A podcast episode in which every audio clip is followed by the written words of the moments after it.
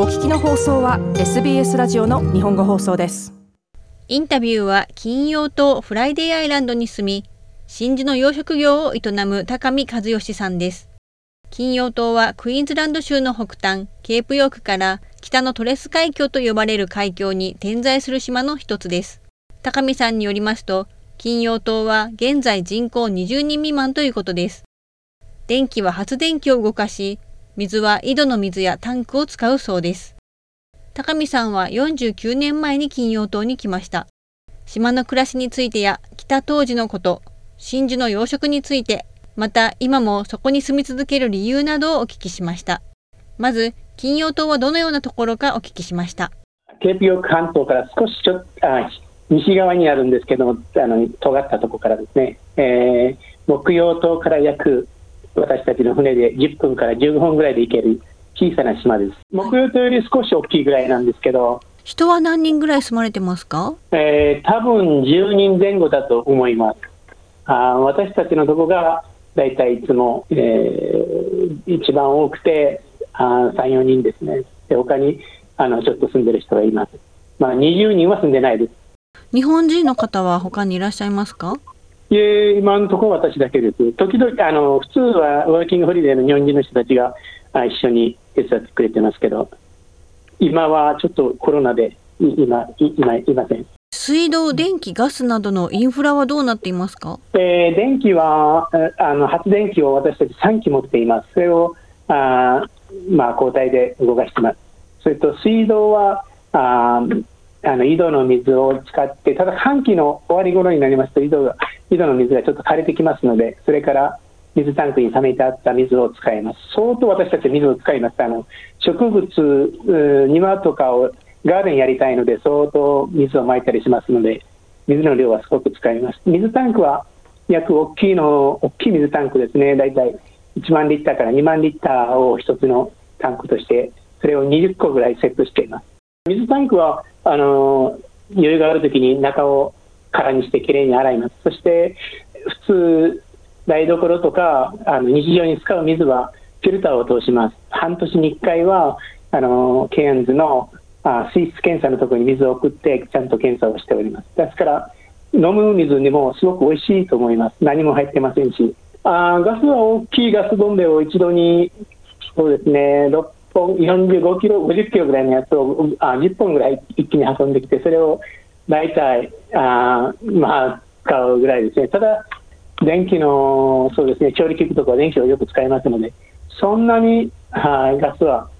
使わないんです。50キロのガスで大体2ヶ月から3ヶ月ぐらい持ってると思います。高見さんはこの発電自体は力仕事ではないですが燃料を運ぶのは力仕事だと話してくれました、まあ、200キロ200リッターのドラム缶に入れて運んできますのでそれをあの動かしたりする時もありますし、まあ、トラクターで使いますけど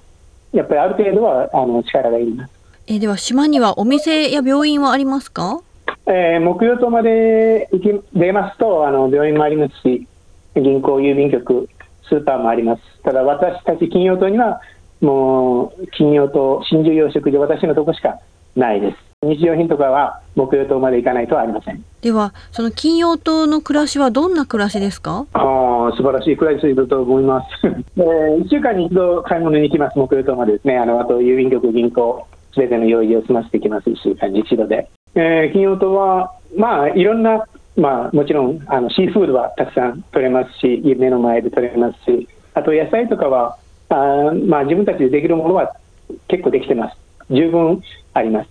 また高見さんに野菜や果物どういったものを作っているのかお聞きしました。うん生姜とかネギとかそういうのはもうな買うことはないですね。ずっとできています。あとナス豆とかそういうきゅうりとか。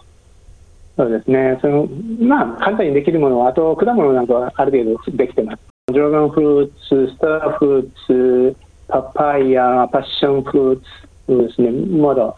いくらかありますかね、カスタードアップルが今終わったところでしょうかね。ヤシの実はもうたくさんあります。片付けるのが大変なぐらいあります。次に、高見さんが金曜島に行くことになった理由をお聞きしました。あ私はあのずっと子供の頃から養殖とかそういうあの生物にあの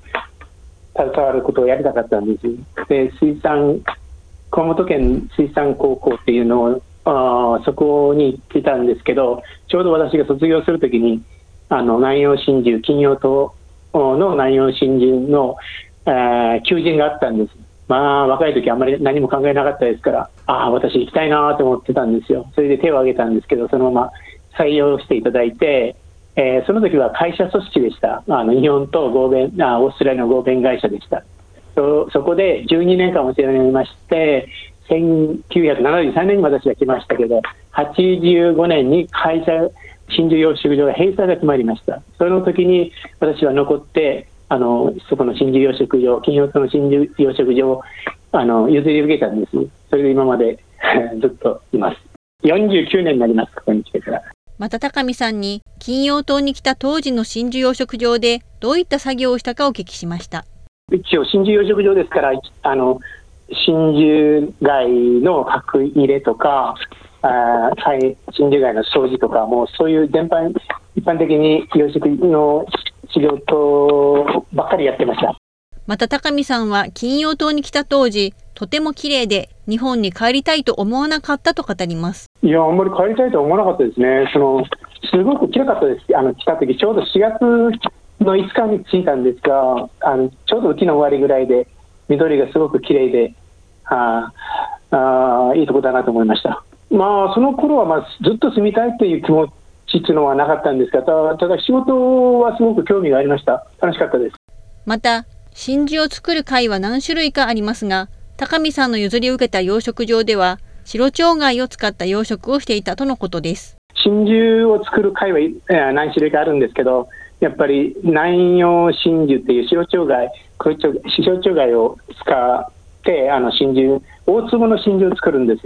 ですから、すごく当時はすごく高価なものだったんですね、南洋真珠、その大粒の真珠っていうのが。そしてやっぱり綺麗でした、すごく、あのそれと貝がすごく綺麗でしたね。白鳥貝っていうのも貝自体が宝石だと言われるぐらい、綺麗なんですよね。もともとはやっぱりボタンとか、いろんなあの装飾品に使われたものなんですよ。また会社が閉鎖した時に日本に帰国せず、会社を譲り受けた理由についてお聞きしました。あやっぱり私たち、私がお世話になってる人がいらっしゃるんですけど、その人から、やれやれ、鏡やれって言われて、あそういうやっぱりあの背中を押していただいたっていうのもすごくああると思うんですけど、いや、結構あの、やっぱり好きだったんだと思います。企業との暮らしもですけど、そのそういう真珠を作ってやっていくということがですね。そして次に、金曜島に住んでいて、大変なことは何かお聞きしました発電とかあの水っていうのはやっぱりどうしてもあの手がかかりますからと経費がかかりますからあのやっぱそれの管理とか最低限それはもう管理していきませんからそれと他にあのあまあ貝を面倒を見るっていうか掃除をしなきゃいけないんですね貝をずっと一月に1回ぐらいずっと感覚でずっと掃除するんですけどそれが手が回らなくなった時一番あの自分の中でストレスを感じます。後のストレスなんかないんですけど、それと、えー、モンスーンシーズンのあの高潮とか強風には、あやっぱり、うん、やっぱり結構気をつけます。高潮になると潮が強く速くなったり波が出てきたりしますからあの置いてある白鳥貝を置いてあるイカだとかあのものが流されたりします。その後整理がまた大変ですけどただあのそれはもう本当に時期的なもので、それが終わるとまた楽しい時期が来ますので、私にとっては、あ11月から2月が一番目を離せない時期でして、3月になると、ちょっと天気が落ち着いて、ちょっと磨き穏やかになって、また自分の中でこう楽しめる時期が来るんですよね。でそういうそういう楽しみ方をずっとしております。また高見さんに不便でも金曜島に住み続けるその魅力についてお聞きしました。あ自然がありますし、まあ、あの自分のずっと育てたもの、あのいろんなものが、まあ、まあ、貝もそうですけど、植物もそうですし、まあ、あのですね、長く住んでますから、親しい、えーえ、親しい友人たちもいますし、まあ、全然いいとこですよ。楽しんでます。家がうん何しろ目の前なんですよね、海の目の前で、自分が作ったものが、まあ、すべてあるような感じなんですよね、桟橋から、イカだから。うんですから、うん、その景色もすごくいいんですよ。それで、季節がないようで、いろんな、あの、時期になるといろんな花が咲き、あいろんな海の変化があって、本当にそういうのも楽しいんですね。えー、やっぱりそれは長くいる楽しみ方だと思ってます。また高見さんは初めて来た当初のことを思い出し、こう話してくれました。私が行った頃は10人ぐらい日本人の方がいらっしゃったんですけど、あの勤務されてましたけど、